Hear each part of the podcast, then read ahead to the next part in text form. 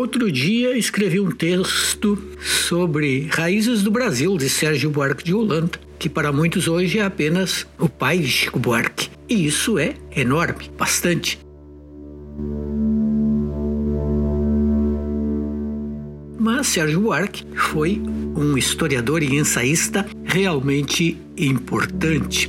É claro que as ideias de Sérgio Buarque são contestadas em muitos aspectos, especialmente no que se refere àquele slogan do brasileiro cordial, mas que não tinha nada a ver com gentileza ou amabilidade, mas com ter comportamentos vindos do coração, emocionais, impulsivos, irracionais, para bem e para mal.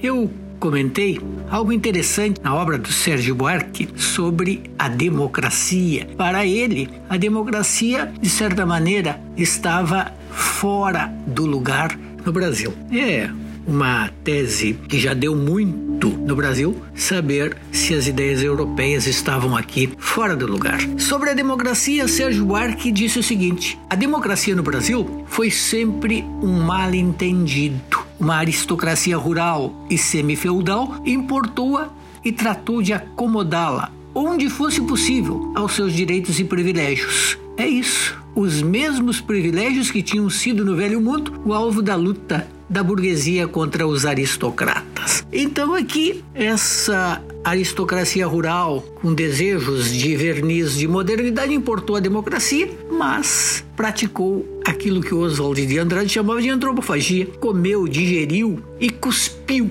essa democracia a seu modo, de maneira que continuamos com velhas práticas antidemocráticas. Sérgio Buarque falava, por exemplo, de coisas do século XVII, por exemplo, o fato de que muita gente obtinha o diploma da Universidade de Coimbra sem nunca ter ido até lá, sem passar por lá. Ou seja, jeitinhos, privilégios, escapatórias, golpes, corrupção, muita corrupção e, acima de tudo, essa capacidade incomensurável de furar a fila e, pelo jeitinho, manter os privilégios.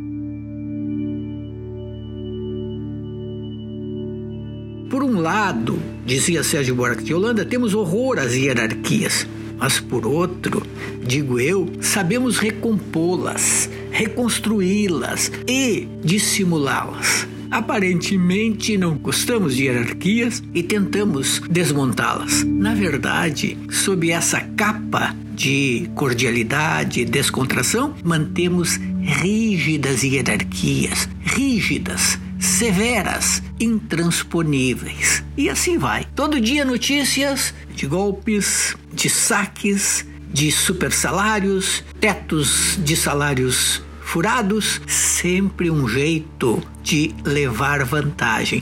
Lembram daquela propaganda que era feita pelo grande jogador Sherson de um cigarro chamado Vila Rica? Eu gosto de levar vantagem em tudo, certo? Pois é, continuamos assim. É vantagem para todo lado. É claro que essas vantagens são sempre obtidas pelos mesmos. Aquela velha aristocracia rural semifeudal que sempre tem o seu partido ou vários partidos e que dá sempre um jeito de se manter no poder e de auferir os melhores ganhos.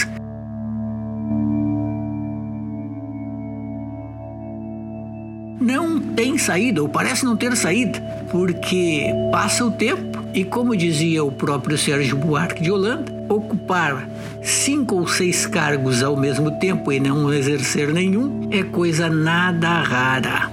Nada rara. É, é assim.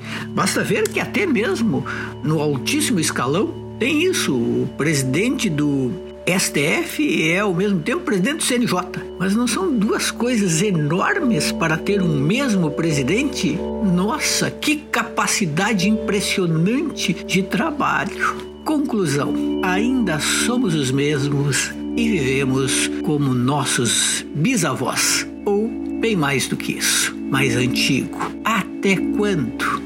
Talvez até o dia em que a democracia deixe de ser um penduricalho modernoso e passe a ter uma realidade objetiva e racional. Quando será?